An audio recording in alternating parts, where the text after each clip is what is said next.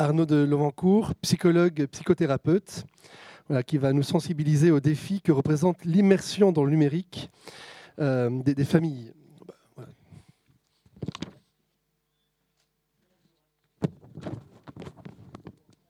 Avec un, grand intérêt, euh, tout ce que la parole partagée et entendue peut générer chez l'être de croissance et, euh, d'intérêt.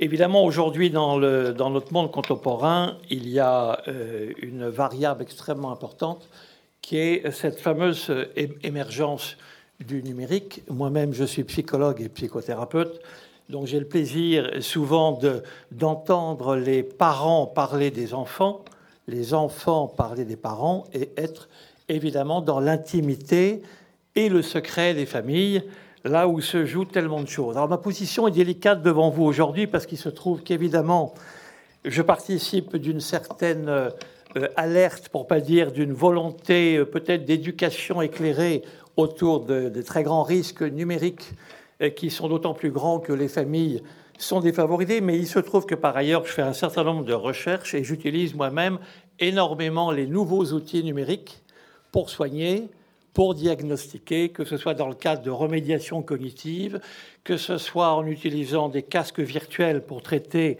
des phobies ou des addictions, ou que ce soit le big data permettant d'utiliser des, outils extrêmement intelligents pour établir plus rapidement euh, soit des profils psychologiques, soit repérer des pathologies. Néanmoins, aujourd'hui, j'ai prévu avec vous euh, d'aborder trois éléments clés de cette dynamique euh, familiale, par ailleurs évidemment en mutation accélérée, je crois que ça a été évoqué, ce qui nous a été restitué tout à l'heure de la manière dont les Français voient la famille, beaucoup d'enseignements évidemment pour nous tous, mais je rappellerai sûrement rapidement le rôle clé des échanges familiaux naturels qui ont été soulignés, je crois, par tous les intervenants. En tant que, psychologue et père de famille et grand-père, euh, je me plairais à souligner combien euh, l'émergence de l'être et la capacité d'élaboration, ceci dès les premiers mois, est directement lié aux échanges et à la qualité des échanges qui peuvent exister dans la cellule familiale. Vous connaissez probablement tous d'ailleurs les expériences très anciennes relatées des enfants loups, hein, qui, quels que soient les soins qu'on leur donne trop tard, ne trouve jamais la parole, ne se développe pas et en général décédait de manière extrêmement précoce.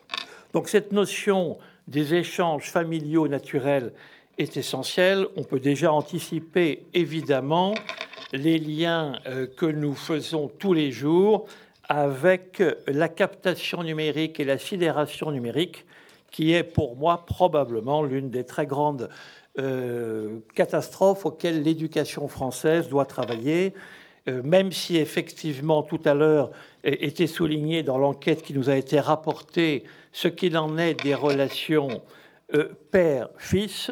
Dans de nombreuses familles, je ne vous apprendrai rien en vous disant que le père est sur son ordinateur pendant que le fils est sur une console ou une autre, mais j'y reviendrai tout à l'heure, puisque l'enjeu en termes de développement de l'enfant en termes de paix familiale et en termes de qualité et ou genre des paroles telles qu'elles ont été évoquées il y a quelques instants, nous pourrons nous reposer tout à l'heure la question de savoir évidemment s'il est euh, juste de sacrifier peut-être une génération en amenuisant ses capacités d'élaboration ou de deep thinking ou de pensée profonde, comme l'appellent nos collègues euh, chercheurs euh, anglo-saxon.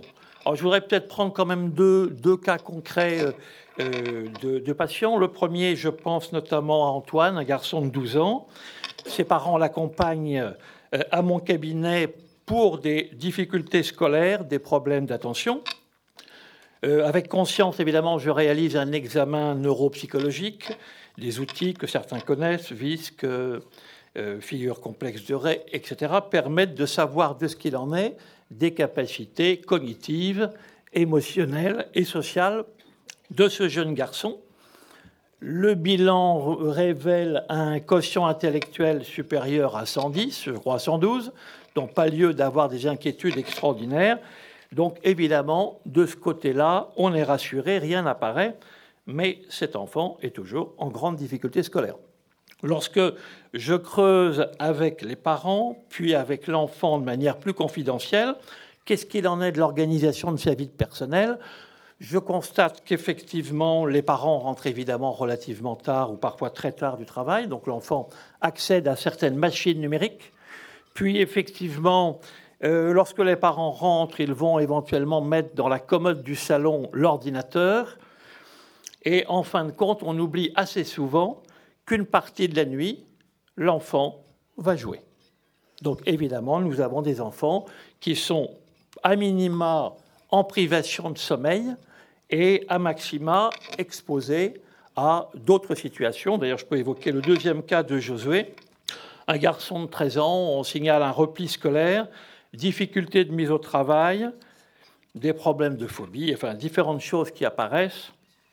Là, pareil, sur le plan intellectuel, cet enfant est brillant, passionné d'histoire de France, passionné de sciences, finalement assez mûr pour son âge, mais quelque chose ne va pas après avoir cherché, enquêté, je me suis aperçu qu'un soir, il est tombé sur euh, YouTube, sur un film qui montrait, je, dis très crûment, donc malheureusement, des exécutions commises euh, par euh, Daesh dans un pays que vous pouvez imaginer.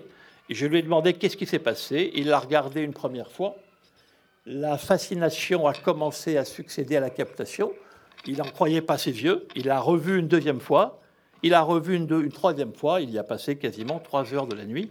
Donc c'est un enfant, évidemment, après, sur lequel il a fallu faire euh, tout un travail dont il aurait été intéressant de faire l'économie, de telle manière à ce qu'il retrouve un certain équilibre de lui-même, de telle manière à ce qu'il puisse retrouver confiance en la vie, de telle manière que la parole puisse revenir à nouveau avec ses parents. Pouvoir dire à ses parents, j'ai vu quelque chose, je n'ai pas compris, voilà, donc tout ça pour vous dire qu'effectivement, euh, au-delà de l'outillage numérique qui est absolument extraordinaire, puisque par ailleurs, je traite des addictions ou des phobies en utilisant les thérapies euh, d'exposition à la réalité virtuelle, des outils extraordinaires que nous développons avec le CHU de Marseille, il n'en reste pas moins que se pose la question de ce que nous pouvons faire en tant que parents, futurs parents ou grands-parents. Et j'ai prévu peut-être dans quelques instants d'évoquer avec vous euh, la manière dont les industriels ou les développeurs de programmes font en sorte que un certain nombre d'enfants soient euh, captés. Comme vous le savez, il y a des enjeux extrêmement euh, financiers, extrêmement importants derrière, dans un monde en concurrence qui est le monde des jeux, dans lequel les investissements sont de plus en plus importants au, niveau, au niveau mondial. Donc je passerai très rapidement euh, sur cet accroissement rapide de l'invasion numérique, sonore ou silencieuse, et très souvent subreptice. Quand nous parlons de parole aujourd'hui, on a 50 ans de retard. Une multitude, effectivement, de ces phénomènes-là sont des phénomènes subreptices, visuels pour personne, sauf pour le jeune ou l'adolescent, et évidemment euh, totalement muets ou non sonores pour les parents. Donc ici, ce qui va se poser, c'est au-delà de cette captation mentale, c'est le problème de la saturation cognitive et de la sidération qui font que de plus en plus d'enfants ayant des QI tout à fait normaux constituent des armées de jeunes et d'adolescents en échec scolaire dans un pays comme la France. Et donc évidemment, nous sommes tous directement concernés directement ou indirectement par cet enjeu à la fois de santé publique, évidemment, ces enjeux familiaux extrêmement importants, puisqu'effectivement, un deuxième point que je voudrais évoquer rapidement avec vous, c'est ce qu'on ne dit pas. Qu'est-ce qui se passe dans de nombreuses familles du fait qu'effectivement, vous le savez, quand la parole s'éloigne, la violence approche. Nous avons une multitude de familles dans lesquelles la violence a vraiment pris le pas sur la parole. Et à longueur de temps, je reçois effectivement des parents des enfants, soit des enfants qui ont cassé des portes, qui ont cassé ceci, et évidemment la culpabilité s'installe, ces jeunes se replient dans le secret, et le meilleur des secrets, c'est de fermer sa porte et de repartir devant un écran. Et là, effectivement, il est important que, par rapport à ça, les parents et les éducateurs puissent mobiliser toute la compréhension qu'ils ont des maléfices intelligents ou pas intelligents utilisés par les développeurs euh, de ces jeux. Donc j'oserais dire que si la famille a vocation à protéger les enfants physiquement, elle a tout autant vocation à les aider dans leur développement cognitif, affectif et moral, notamment en leur procurant les conditions d'un développement nécessaire, c'est-à-dire à minima un environnement apaisé, soutenant, où progressivement la pensée profonde pourra participer du développement de l'être. Quand je dis ça, ce n'est pas une formule.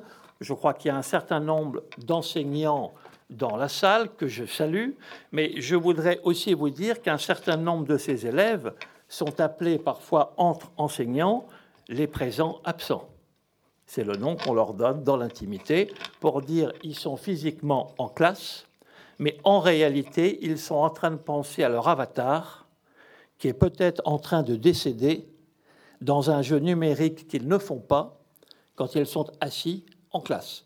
Cette réalité est beaucoup plus importante que vous l'imaginez peut-être, puisque régulièrement, j'ai la chance de pouvoir indiquer aux parents, avec effectivement un, un consentement minimum de l'enfant, ce qui se joue quand ils ne sont pas là ou quand ils sont là, puisqu'effectivement, les écrans sont dans les chambres, les, téléphones sont dans les lits, et évidemment, euh, tout le monde a peut-être bonne conscience d'être là, mais être là ne suffit pas, évidemment, quand le risque est en croissance. Alors j'ai envie de dire, peut-être pour ceux d'entre vous qui ont euh, mon âge ou autour, hein, certains se souviennent du temps où vous achetiez vos jeux sous la forme de disquettes ou de CD, où vous jouiez contre un logiciel programmé pour vous tenir tête mais le développement d'Internet a complètement bouleversé cette situation. L'étude de Santé publique France de 2017, c'est pas vieux, indique que les enfants de 6 à 17 ans passent en moyenne plus de 4 heures par jour devant un écran. C'est en 2017 et je pense qu'effectivement cette tendance-là n'a été ralentie que par des éducateurs ou des parents alertés, conscients ou tout simplement jouant leur place de protecteurs éducateurs. Donc la plupart des jeux auxquels jouent nos enfants ou vos petits-enfants aujourd'hui sont accessibles gratuitement en ligne et leurs concepteurs y ont introduit quatre leviers pour que ces enfants ne décollent plus jamais de ces jeux. Est-ce que vous souhaitez que je vous indique quels sont ces leviers? Parce qu'effectivement, pour pouvoir prévenir nos enfants, il est temps de comprendre maintenant ce que font ceux qui travaillent derrière le rideau.